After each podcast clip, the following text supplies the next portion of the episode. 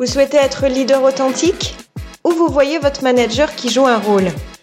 Vous avez le désir d'améliorer la communication, la collaboration, augmenter l'innovation et la créativité et vous cherchez des clés? Vous êtes au bon endroit. Bonjour à tous, je suis Anaïs Bouvier-Gonzalez, enfin Anna, ça ira, trilingue, entrepreneur, coach et consultante dans ce podcast, je vous propose de libérer pleinement votre potentiel personnel et professionnel. Qu'il s'agisse des équipes en entreprise ou de vous-même, nous allons parler de l'interaction avec soi et les autres.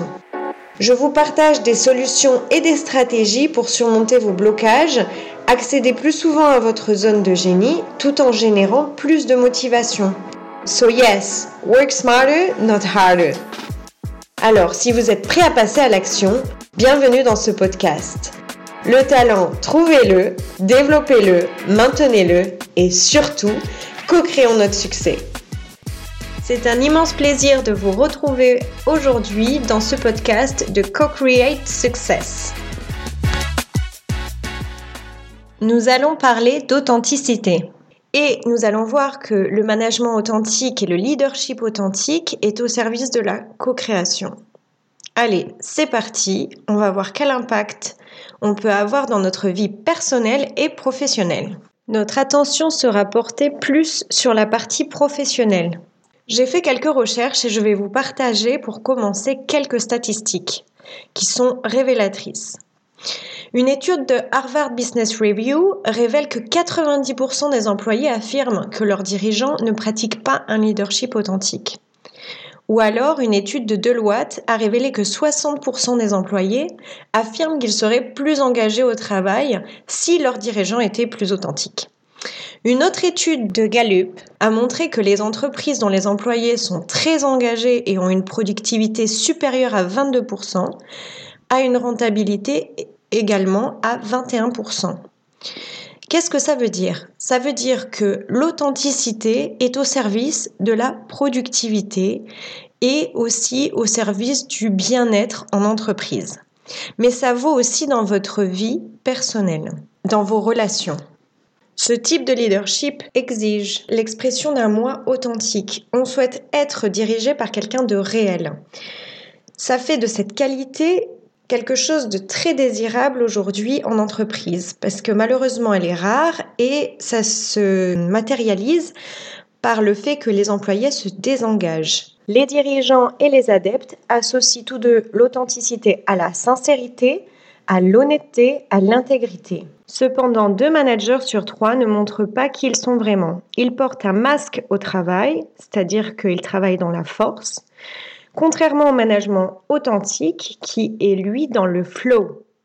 Donc qu'est-ce que le management et le leadership authentique?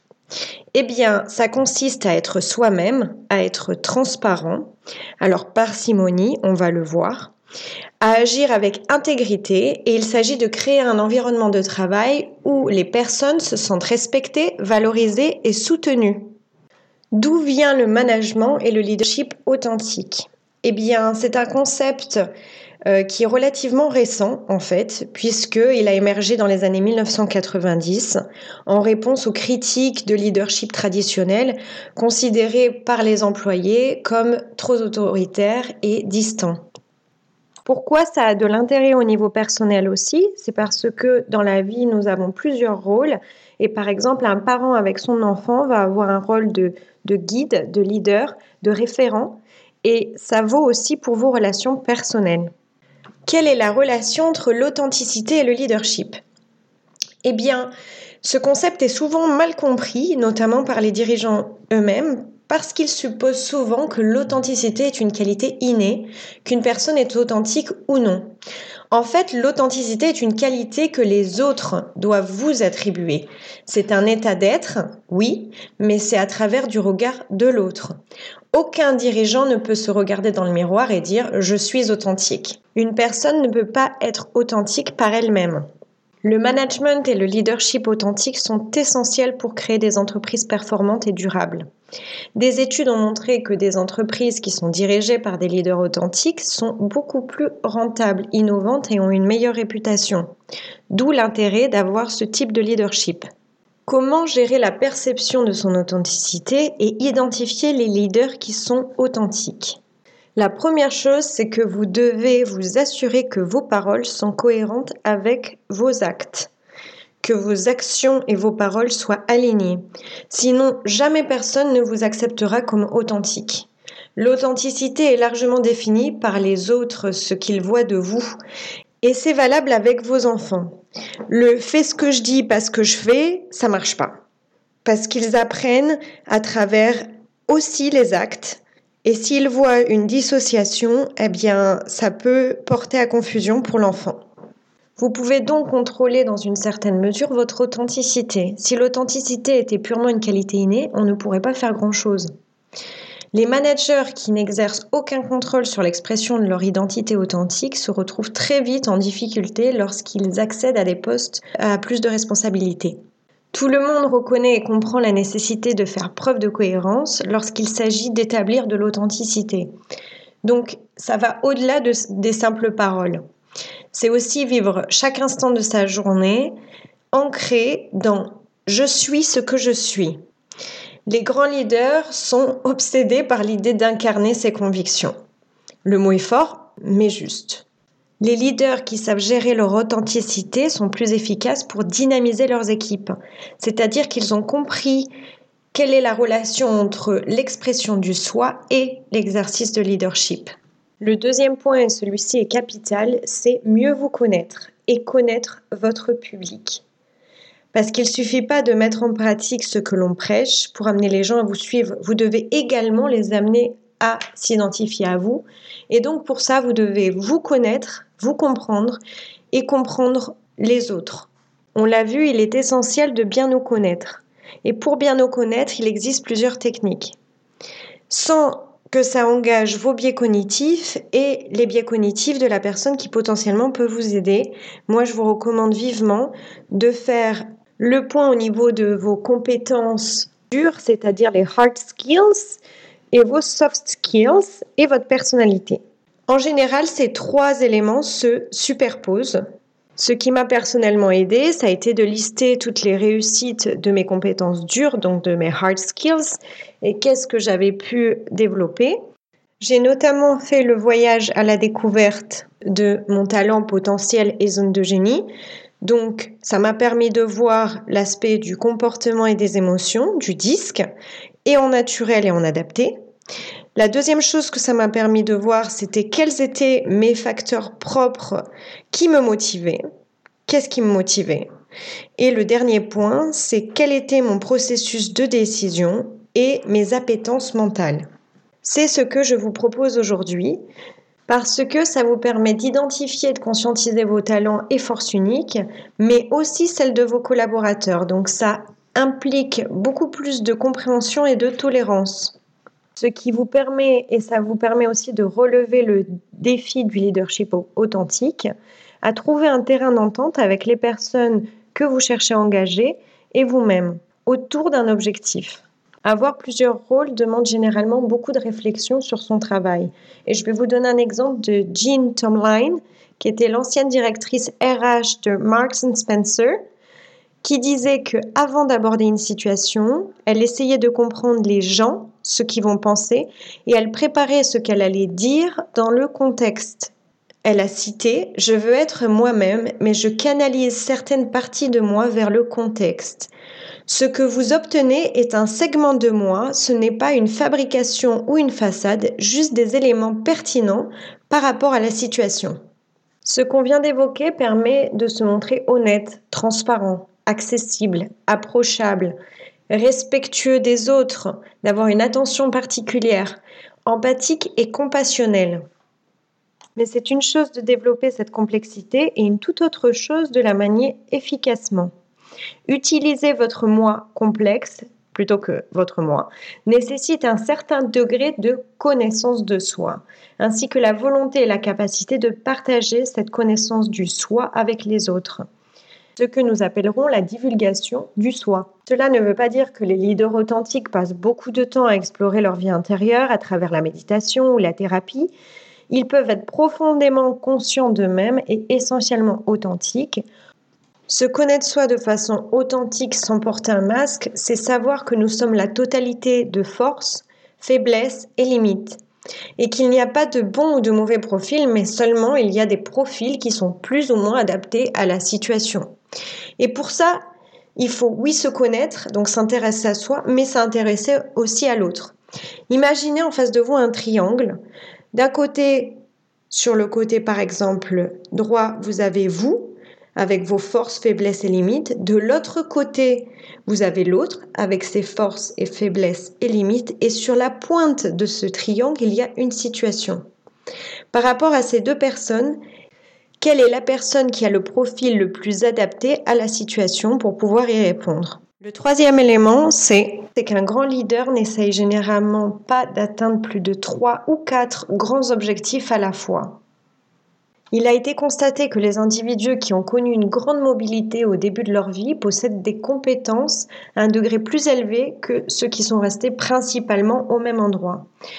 Pourquoi? Parce qu'ils ont des antennes sociales très développées. Ce n'est pas l'unique façon de les développer, mais c'est une des façons. Ils utilisent un mélange complexe entre les compétences cognitives et l'observation pour reconnaître ce que le groupe leur signale consciemment et inconsciemment. Le quatrième point, c'est utiliser d'où vous venez. L'authenticité du leader reste étroitement liée à ses origines. D'ailleurs, le dictionnaire d'Oxford qualifie l'authenticité comme une partie d'origine incontestée. En plus d'incarner leurs valeurs, ils savent d'où ils viennent et ce qu'ils sont. Ils savent comment utiliser leurs antécédents pour établir une relation avec l'audience. Ils communiquent avec sensibilité leurs origines et ils sont conscients des différences culturelles à l'égard de leurs origines et celles des autres. C'est aussi une personne qui va rester centrée sur je suis ce que je suis. Et j'adore cette citation d'Albert Einstein qui dit Je m'adresse à tout le monde de la même manière, qu'il soit éboueur ou président de l'université. L'authenticité est souvent considérée comme simple et sincère, ce qui est l'opposé des artifices. Le cinquième point, c'est conforme mais juste assez. C'est-à-dire que les leaders doivent choisir quel aspect d'eux-mêmes révéler à qui et à quel moment, dans quel contexte. On l'a vu un petit peu avant. En fait, c'est une très fine question de jugement. Il doit déterminer le cadre, poser ses limites pour créer un espace de sécurité, de bienveillance. Les managers qui supposent que leur authenticité vienne de l'expression incontrôlée de leur moi intérieur ne deviendront jamais des leaders authentiques. Les grands leaders comprennent que leur réputation d'authenticité doit être minutieusement gagnée et gérée avec soin. Effectivement, le management et le leadership authentique n'est pas sans limite. C'est-à-dire qu'il peut être difficile d'être soi-même dans un environnement de travail traditionnel et les leaders authentiques peuvent parfois être perçus comme trop vulnérables ou trop émotionnels. Ou alors ils peuvent rentrer dans le oversharing, c'est-à-dire qu'ils partagent trop la partie de leurs émotions et donc ça peut avoir un impact sur l'équipe. C'est une question de dosage en fait. Et il faut instaurer ça dès le départ parce que si on n'a pas répondu à un alignement entre qui je suis, ce que je fais, c'est ce qui est le premier point qu'on a évoqué, ça ne fonctionne pas. Pour résumer comment devenir un leader authentique, il s'agit d'être honnête avec vous-même et les autres, de vous connaître et de s'intéresser à l'autre, Soyez transparent aussi sur vos valeurs et objectifs. Écoutez les autres et soyez ouverts à leurs idées. Admettez vos erreurs et apprenez de vos expériences et soyez cohérents entre vos actions et vos paroles. J'ai beaucoup insisté sur ce point, mais c'est capital. On arrive à la fin de ce podcast et pour conclure, je dirais que premièrement, apprenez à mieux vous connaître et connaissez vos origines, explorez votre autobiographie, retournez à vos racines, évitez de rester dans votre zone de confort et obtenez des feedbacks honnêtes. Apprenez à mieux connaître les autres en créant une image riche de votre environnement, en supprimant les barrières entre vous et les autres, en faisant preuve d'empathie avec passion envers vos collaborateurs. Faites savoir aux autres ce qui est unique et authentique chez eux. Connectez-vous mieux au contexte organisationnel. Trouvez la bonne distance entre ce qui vous rapproche des autres et ce qui vous sépare. Aussi en aiguisant vos antennes sociales, en honorant vos valeurs profondes, ancrées et mœurs sociales. Et enfin, développez votre résilience. Est-ce que vous vous connaissez vraiment? Est-ce que la diversité et l'inclusion pour s'enrichir de nos différences en tant qu'être humain est mise en place dans votre équipe? Et quelle est l'attention que vous portez à créer un environnement bienveillant et à votre culture d'entreprise? Alors si vous aussi vous souhaitez être un leader ou un manager authentique ou avoir des personnes authentiques autour de soi pour créer de belles choses, je vous invite à mettre tout ça en pratique. Vous pouvez aussi vous abonner pour ne pas manquer les prochains épisodes, partager cet épisode avec vos proches, partenaires professionnels et co-créer aussi leur succès. J'espère que vous apprécierez toutes mes recherches et le concentré de mes expériences. N'hésitez pas à me contacter via LinkedIn ou mon site internet pour parler plus amplement du sujet et à voir aussi vos retours si vous souhaitez me les partager. C'est avec grand plaisir. Vous pouvez aussi noter ce podcast avec 5 étoiles, ce qui permet de soutenir mon travail. En toute authenticité, soyez vous. À bientôt dans un prochain épisode ou sur les réseaux.